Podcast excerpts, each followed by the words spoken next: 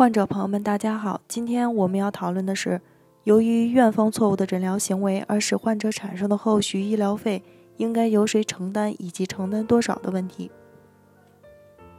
某甲因胆结石伴慢性胆囊炎入住某医院，医院在全麻下对其行腹腔镜胆囊切除术、腹腔引流术。术后，某甲腹部剧烈疼痛，生命垂危。经检查发现，是该医院在为某甲实施胆囊切除术时，误将其胆总管高位切断，导致胆汁流入其腹腔内，引起胆源性腹膜炎。此后，某甲为治疗胆源性腹膜炎，多次入院治疗，花费医疗费达十五万余元。如果患者需要履行医疗服务合同的义务，当然，后续医疗费应由自己全部承担。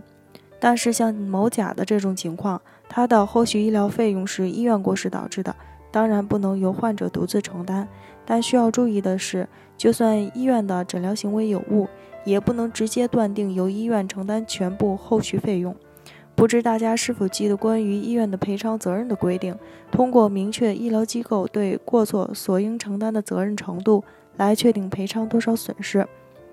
医疗机构负全部责任的，应承担全部损失；负主要责任的，承担全部损失的百分之六十到百分之九十；负次要责任的，应承担全部损失的百分之十到百分之四十；负轻微责任的，应承担全部损失的百分之十；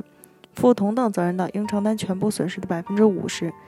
上述案件中，后续医疗费纠纷与医疗损害赔偿纠纷实际上基于同一法律关系产生，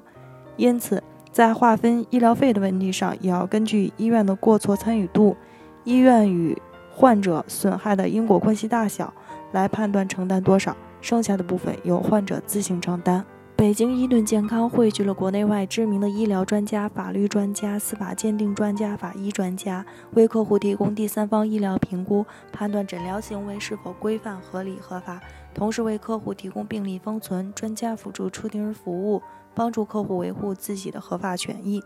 如有需要，请拨打我们的热线：四零零零六七二五七二。